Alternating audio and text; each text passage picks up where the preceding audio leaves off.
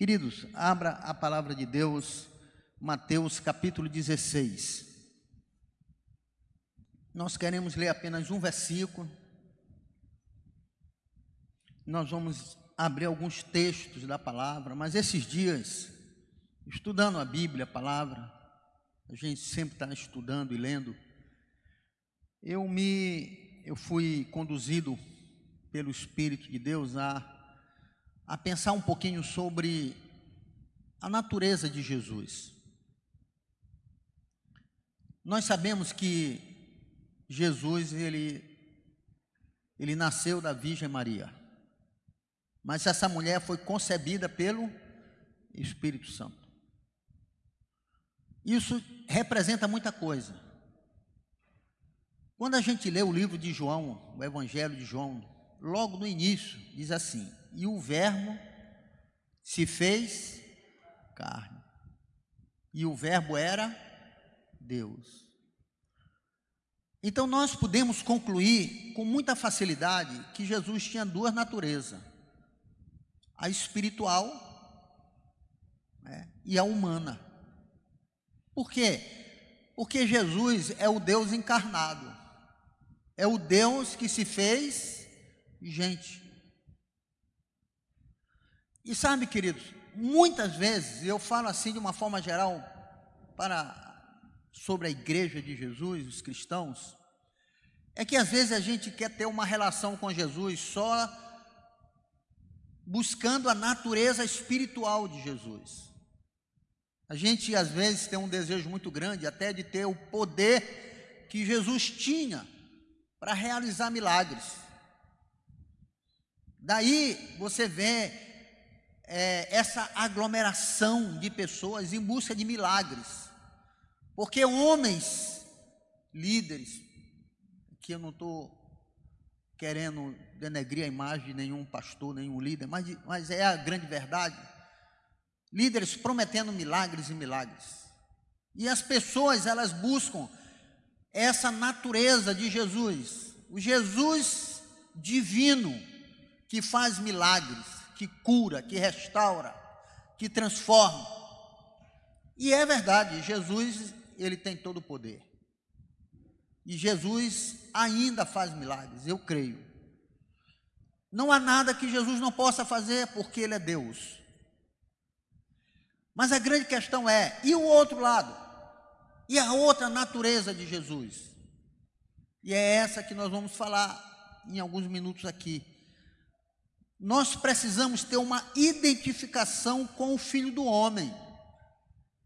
E sabe, queridos, Jesus, na, na, na sua natureza humana, ele se autodefinia Filho do Homem. No texto que eu pedi para você abrir, Mateus capítulo 16, versículo 13, diz assim: Chegando Jesus à região de Cesareia de Filipe, perguntou aos seus discípulos: Quem os outros, tem uma outra versão que diz: Quem as multidões dizem que o filho do homem é? Só esse versículo. O que que as pessoas dizem que o filho do homem é? E isso me chamou a atenção. Porque se a gente for olhar o lado divino de Jesus, nós vamos ter uma resposta muito rápida. Quem é Jesus? Jesus é Deus. Quem é Jesus? Jesus é, é aquele que teve o poder de operar milagres, multiplicar os pães, fazer o aleijado andar, o cego ver. Mas aí Jesus pergunta aqui: o que que as pessoas acham não de mim como Deus, mas como filho do homem. E a minha pergunta é: qual é a nossa relação com Jesus como o filho do homem? Porque Jesus, como filho do homem, é um Jesus que resolveu ser como nós, no sentido de ser gente. E ele possuía essa natureza. E é interessante, queridos, quando a gente diz que Jesus possuía duas naturezas, quando estava entre nós, não quer dizer que ele tinha duas personalidades, que ele era duas pessoas. Não, Jesus era um só. Ele era Deus e homem ao mesmo tempo. A questão é que, embora ele seja o Verbo encarnado, ele era um homem e Jesus decidiu ser mais gente, mais humano do que ser Deus. Quando a gente lê Paulo falando lá em Filipenses, no capítulo 2, no capítulo 2, a partir do versículo 5, ele diz assim: que ele não usou o ser, né, ele não usou o ser Deus como usurpação, como direito, mas ele se esvaziou e se tornou como gente. Então Jesus, ao se declarar ser filho do homem, queridos, ele decidiu, enquanto aqui na terra, ser mais gente, mais humano. Por isso ele foi chamado homem de dores, porque ele sofreu as nossas dores. E a única forma dele entender a gente, compreender o ser humano, foi abdicar do direito de usar a divindade dele plena, 100%, e se tornar gente como a gente. Alguém me perguntou um dia, pastor, Jesus poderia fazer tudo sozinho. Por que, que ele escolheu 12 discípulos? E eu disse: ele escolheu 12 discípulos porque ele resolveu ser gente. E vivendo com os discípulos, não só ensinando, ele sentiu as dores, os sofrimentos deles e das pessoas que o seguiam. E isso é muito importante, queridos, porque às vezes a gente está tão preocupado com o sobrenatural, né? O transcendental. Né? Eu sou filho de Deus e o Espírito de Deus age na minha vida. Amém. Eu creio nisso. Quantos creem nisso aqui? O Espírito de Deus está em nós. Mas quantas vezes a gente foi capaz de dizer, eu sou humano? como Jesus desejou ser e foi entre nós.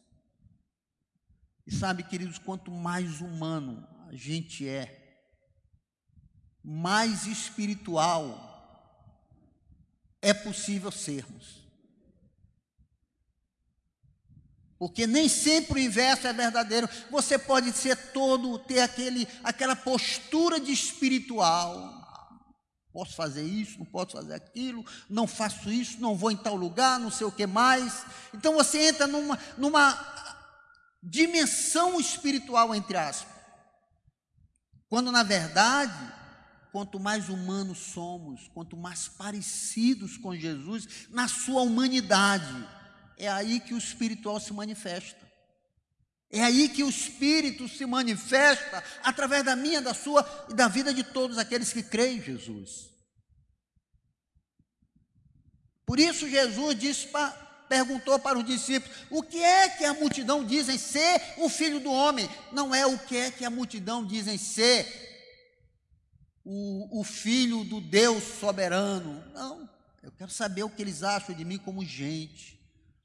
Você já se perguntou, você que crê em Jesus, você que crê no poder de Deus, o que que as pessoas acham de você como ser humano? Como ser humano, você expressa um tipo de vida que as pessoas olham para você e dizem que eu vejo Deus na sua vida. Porque você é tão humano. E quando eu digo ser humano, que é ser, acima de tudo, alguém que vive da forma como Deus o fez, com todas as suas qualidades e com todos os seus problemas, com todas as suas lutas. E, e dentro dessa realidade, você vai se tornando mais paciente, mais amoroso, mais tolerante,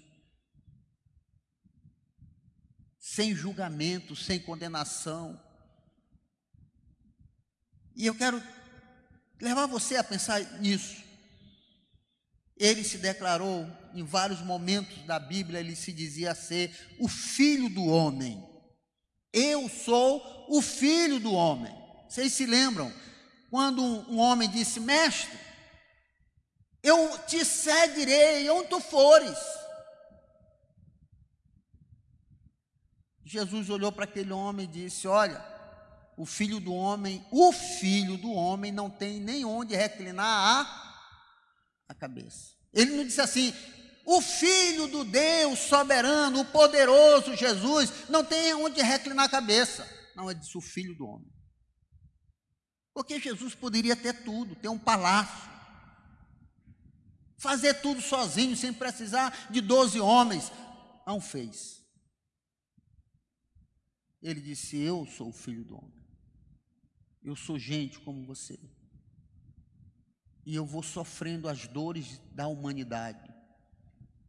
E um dia estarei pregado na cruz do Calvário e morrerei pelos pecados de todas as pessoas. E sabe, queridos, é, talvez você diga assim: Jesus disse que ele era o filho do homem, e isso diz alguma coisa no Velho Testamento.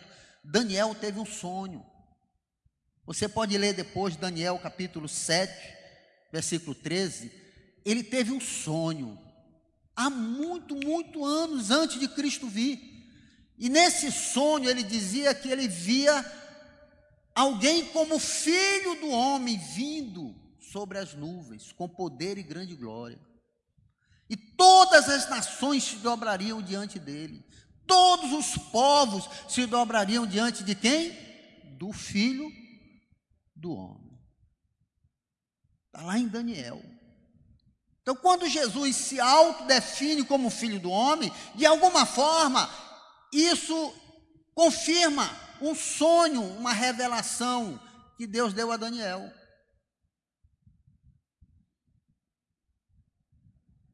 E em que, querido, nós somos identificados com o filho do homem? Em que? Essa é a grande questão. Quando é que o mundo vai olhar para nós que dizemos ser seguidores de Jesus e dizer assim: você tem qualidades do Filho do Homem, Jesus? E eu queria que você abrisse Marcos, capítulo 10. Marcos, capítulo 10. Gostaria que a gente lesse a partir do versículo 43.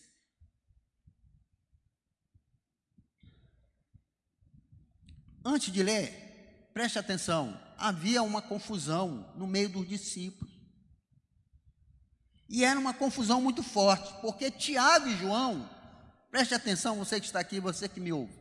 Tiago e João se acharam no direito de chegar diante de Jesus, o Filho do Homem, e dizer: Mestre, dar-nos o privilégio da gente sentar um à tua direita e o outro à tua esquerda, lá no reino eterno. Olha a cabeça deles.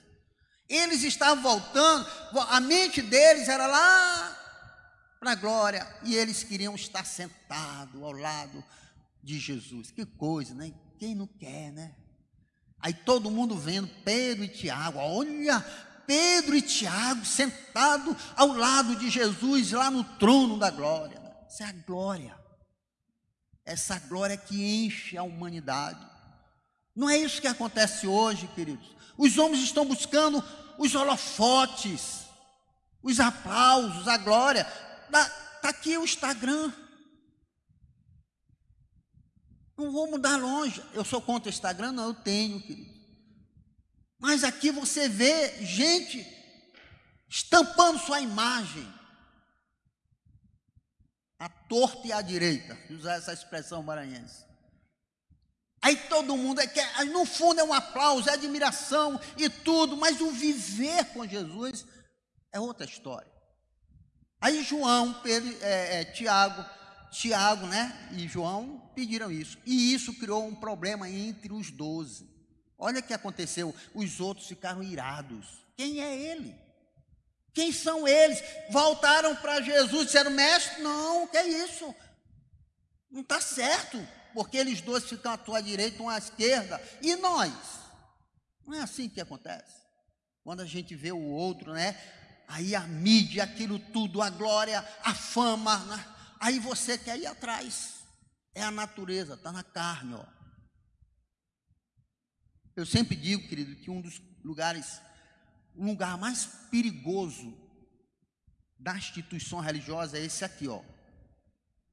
É esse onde você está me ouvindo pregar, você que está aqui, você que está talvez vai ouvir depois, esse aqui, porque aqui eu estou na, na, eu estou na evidência. Vocês estão me olhando. Eu olho todos vocês. E depois a gente joga na mídia, aparece pastor Gleiber pregando. E se eu não tiver cuidado com isso dentro de mim, eu vou me, me ensoberbecer.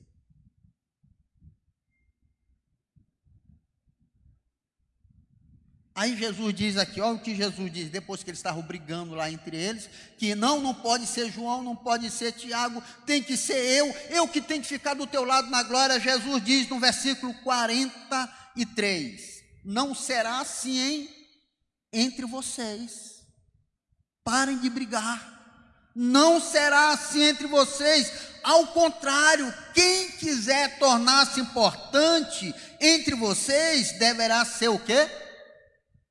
servo. Mas ele não para aí, ao contrário, né? Deverá ser servo. E quem quiser ser o primeiro, deverá ser escravo de todos. Pois nem mesmo o filho do homem veio para ser servido, mas para servir e dar a sua vida em resgate de muito. Olha como Jesus vem. Vocês estão brigando, entre vocês não é assim. Quem quer ser o primeiro tem que ser o que? O, o último. Quem quer ser servido, seja o primeiro a servir. Pô, sabe por quê? Porque nem mesmo o filho do homem veio para ser servido.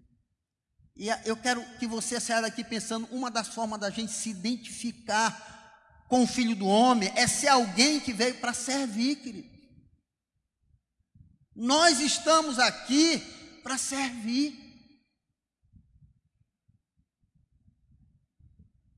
Dá para dizer um amém? É difícil, né? porque a gente sempre quer ser servido. Mas é para servir. Nós somos chamados para servir. E sabe o que está acontecendo? O que está acontecendo hoje? Está um querendo dominar o outro, um querendo ser maior do que o outro, um querendo ser menor do que o outro. Eu posto uma coisa, ele, eu boto outra melhor. Eu posto sei o quê. Eu me formei isso, eu me formar algo maior. E é sempre o homem sendo querendo maior do que o outro, maior do que o outro, maior do que o outro. Isso não é servir. Nós não fomos chamados para dominar ninguém. Mas para servir. E foi isso que Jesus disse, nem mesmo o filho do homem veio para ser servido, mas ele veio para servir e dar a sua vida, e foi o que ele fez, ele deu a sua vida por nós. Então, se a gente quer se identificar com esse Cristo humano, gente, filho do homem, nós temos que entender que a gente veio para servir e não para ser servido. E quando a gente entender isso, querido, Imagina cada um fazendo isso, servindo um ao outro. Nós vamos nos tornar cada vez mais parecidos com Jesus. E o mundo vai ver em nós algo diferente. Foi por isso, queridos, que aquela igreja, no início, lá na igreja primitiva, eles chegavam, eles eram tão unidos, eles serviam uns aos outros. E era um servir, queridos, em que nada que eles possuíam, eles consideravam de propriedade exclusiva sua. Era partilhada por todos. E sabe o que aconteceu? Eles olharam e disseram: quem são esses que estão transtornando a nossa geração? Porque eles impactaram a geração deles, não foi fazendo milagres, queridos, curando não sei o quê. Isso acontecia naturalmente eu sempre, eu creio numa coisa sobre milagre, querido. o milagre vai acontecendo à medida que a gente vai vivendo como Cristo viveu. Sabe que, vou dizer uma coisa para vocês, é uma coisa pessoal. Às vezes as pessoas contam um milagre na igreja, é, um, é uma, é uma coisa assim, parece que é um motivo da gente gritar glória a Deus, aleluia, louvado seja o Senhor. Né? Onde deveria ser a coisa mais natural do mundo acontecer milagres. E sabe o que a gente deveria gritar? Glória a Deus, aleluia. É quando alguém viesse para cá e dissesse: Eu abri o meu coração para Jesus. Ele é o meu Senhor e Salvador. Aí a gente deveria dar brado de vitórias. Mas hoje se grita por causa de um milagre. Quando a gente esquece, queridos, que o maior milagre da vida, queridos, é Jesus se tornando Senhor e nos transformando em seres parecidos com Ele. Quantos estão entendendo isso aqui? E esse é o nosso chamado, queridos. Então eles brigavam lá, estavam lá brigando. Jesus disse: Não é assim entre vocês, não deve ser assim. Infelizmente, queridos, onde estão as maiores confusões é dentro da instituição religiosa. É triste dizer isso. É uma competição e é uma vergonha para o mundo. O mundo olha para a instituição religiosa e vê essa competição interna, divisões, agressões, Sabe que Jesus está dizendo: entre vocês não é assim. Eu disse para vocês que o lugar mais perigoso é esse. Sabe, queridos, eu estou aqui para servir vocês. O que eu estou fazendo aqui, queridos, é com o espírito de servo. É para dar aquilo que eu recebi, não de mim mesmo, queridos, mas de Deus por meio da palavra. Porque por mim mesmo, queridos, eu não sou um terço do que eu estou ensinando para vocês. Mas com Ele é possível. Outra coisa importante, Mateus 8, 20.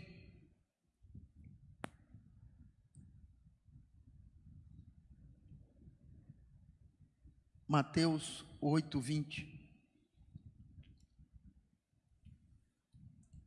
Vamos ler a partir do versículo 18, diz assim: Quando Jesus viu a multidão ao, se, ao redor dele, deu ordens para que atravessassem para o outro lado do mar. Mateus 8, 18. É. Aí o 19 ele diz: Então um mestre da lei aproximou-se dele. Mestre, olha o que esse mestre da lei disse para Jesus, que era mestre. Que na época de Jesus, todo homem que ensinava, era chamado de mestre. Então ele chama também Jesus de mestre. E ele diz: Mestre, eu vou te seguir onde tu fores. Qualquer lugar que tu fores, eu vou te seguir. Eu largo tudo, mestre. Largo tudo para te seguir. Já ouviram isso? Já ouvi nessa mais de. Me converti com 13, 14 anos.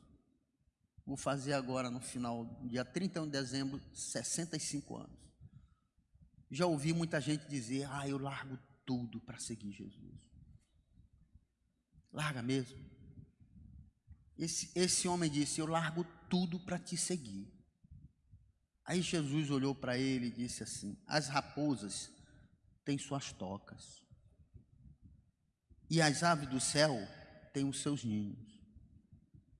Mas o filho do homem não tem onde repousar a cabeça. Eu falei para vocês que uma das formas da gente se identificar com o filho do homem, a primeira é ser alguém que veio para servir. Lembram? A segunda, nós temos que aprender que Jesus era totalmente desprendido das coisas terrenas. Isso é outra coisa séria. A gente quer um Jesus que sempre tem que nos dar alguma coisa desta vida. Mas quando Jesus chega para esse homem aqui, ele diz assim: Eu estou desprendido das coisas materiais. Eu não estou aqui dizendo, querido, para você que as coisas, as casas, os carros, que Deus nos abençoa, é importante. Mas vou te dizer uma coisa muito séria. Tudo que você tem, que toma o teu coração, joga isso fora. Tudo que você tem que é maior do que você olhar alguém necessitado, não fazer nada e ficar se preocupado com, se preocupando com o que você tem, joga fora. Manda embora. A Bíblia diz: aonde está o teu coração, ali está o teu tesouro. Às vezes a gente tem feito de um carro o nosso tesouro. Às vezes a gente faz da nossa casa o nosso tesouro. Tem gente que não vem para o culto, que ele tem que, dia de domingo, cuidar da casa, porque segundo ele tem que trabalhar. E se lembra de Marta e Maria? Ela, a Marta, fez o que estava certo, um bolo para Jesus. Mas Jesus disse: Marta, Marta, te desprende disso porque a Maria escolheu a melhor parte. Então, a segunda coisa, querido, seja alguém totalmente desprendido das coisas terrenas. Não deixa que nada nessa vida te, te domine. Tem gente que não vive. Não vive, ele não experimenta a vida, ele não goza a vida. Ele guarda tudo. Eu conheço gente que tem dinheiro, ele não viaja para não gastar o dinheiro que está aplicado. Porque se mexer na aplicação não rende. Então ele não vai o feriado todinho, ele está em casa. E eu, eu queria ter esse monte de dinheiro para estar tá agora viajando. Porque a gente morre, que não leva nada ainda deixa para os outros só comer tudo em que a gente deixou. Eu não estou dizendo que a gente não tem que se organizar. Eu não estou desvalorizando o investimento, nada. Mas qualquer coisa que me prende a este mundo e me desfoca do filho do homem, não serve. Por isso que Jesus disse: Olha, não, tu não me engana, mestre da lei. Não me engana, não. Tu está querendo o meu lado espiritual, mas eu vou te mostrar o meu lado humano. Tu é capaz de largar tudo que tu tem, porque eu não tenho nada para te dar, materialmente falando, embora pudesse fazer tudo. Deus multiplicou os pães, é ou não é? Mas fez gente. Então, em que somos identificados com o Filho do Homem? Primeiro, Aprenda que você veio para este mundo para servir. Se nós somos seguidores do Filho do Homem, nós estamos aqui para servir, querido. Porque quando a gente serve,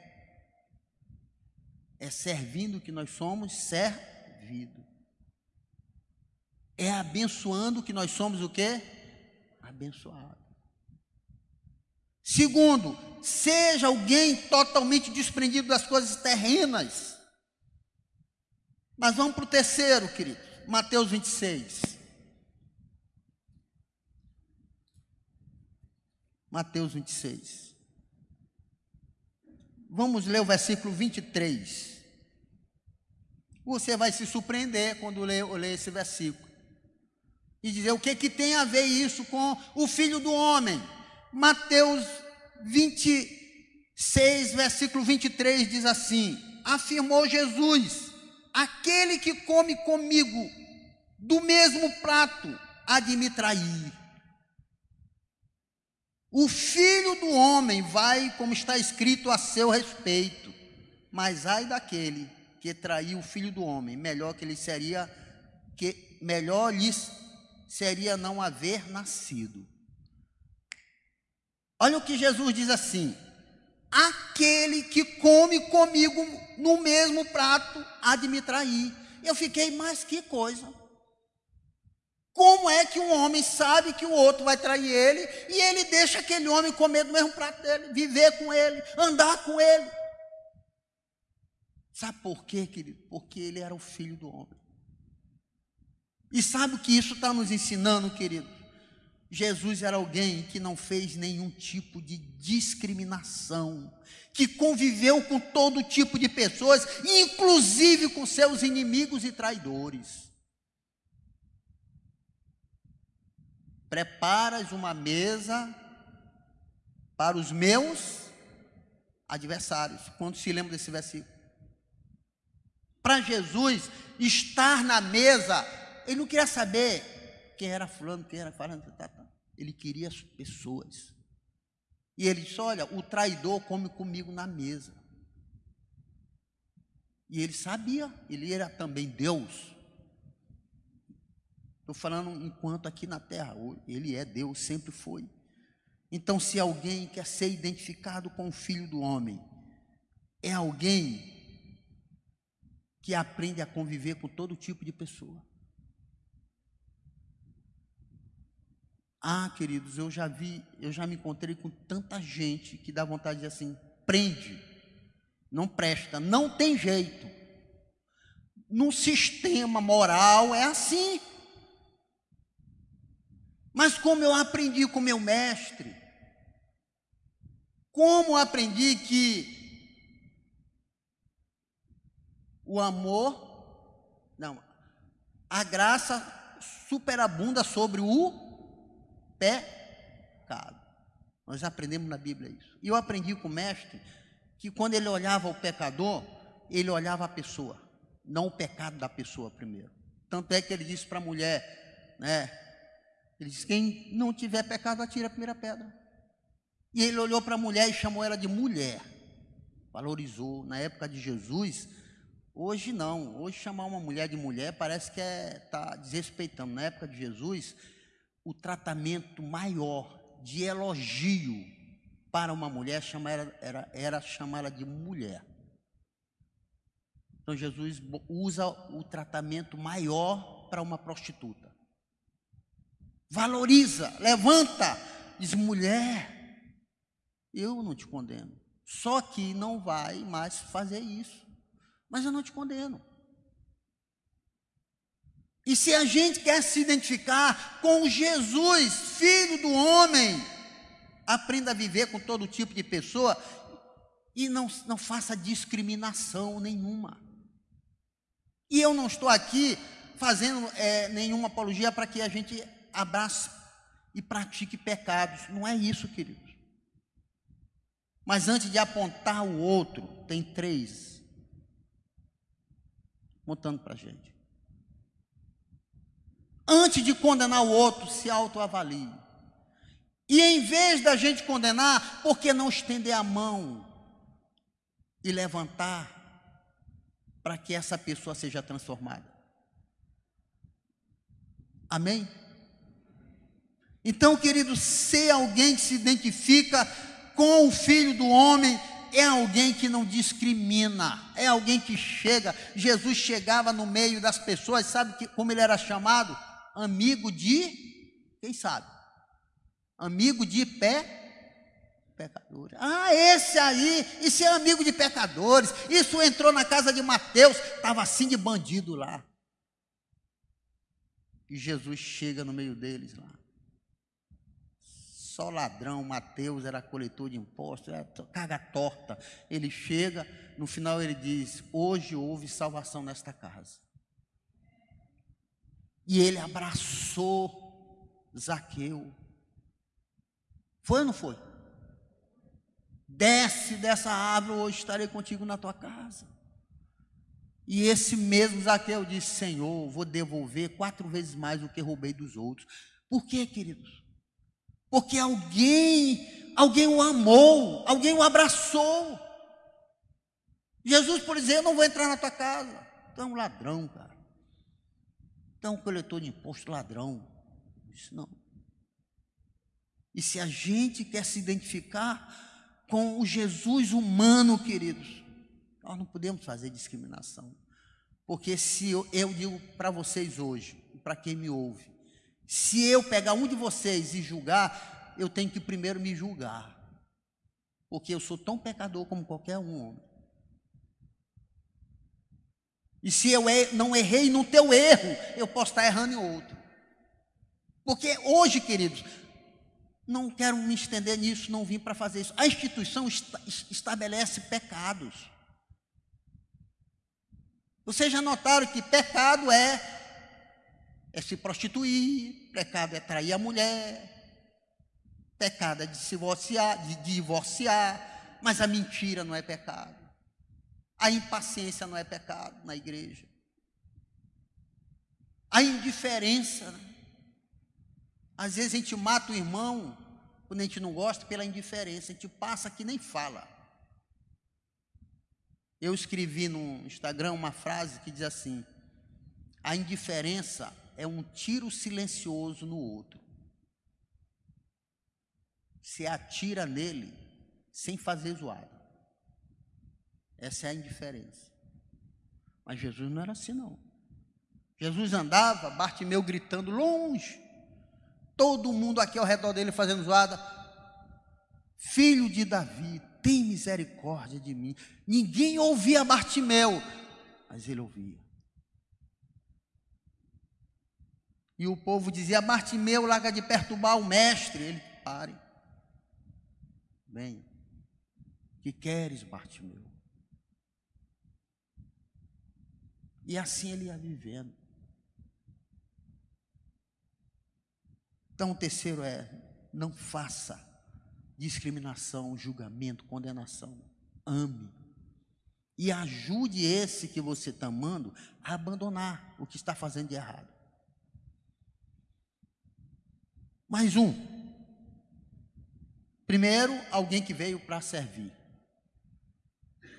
Eu até vi um pastor falando, né? Eu minha vontade de um dia pregar aqui essa, essa palavra. Na Bíblia tem duas bacias. Não sei quem ouviu aí na mídia. Na Bíblia tem duas bacias.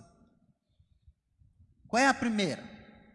É aquela que Jesus chama os discípulos para lavar o pé, ele pega uma bacia com água e ele lava os pés dos discípulos. Essa é a bacia do servir. E a outra bacia é daquele que lavou as mãos. Foi? Ele era para decidir se Jesus ia ser crucificado ou não. Pilatos, não é isso? Mas ele pede uma bacia, lava a mão, dizendo: Não tenho nada com isso, estou livre disso. Tem muita gente abraçando essa bacia. Estou nem aí, problema dos outros e faço o que quiser, eu estou vendo minha vida. Importante é minha vida, meus filhos, meus netos, minha casa. Se tiver tudo bem, tá bom. Os outros que se dane. Essa é a bacia de Pilatos. Qual é a tua bacia? Qual é a nossa bacia?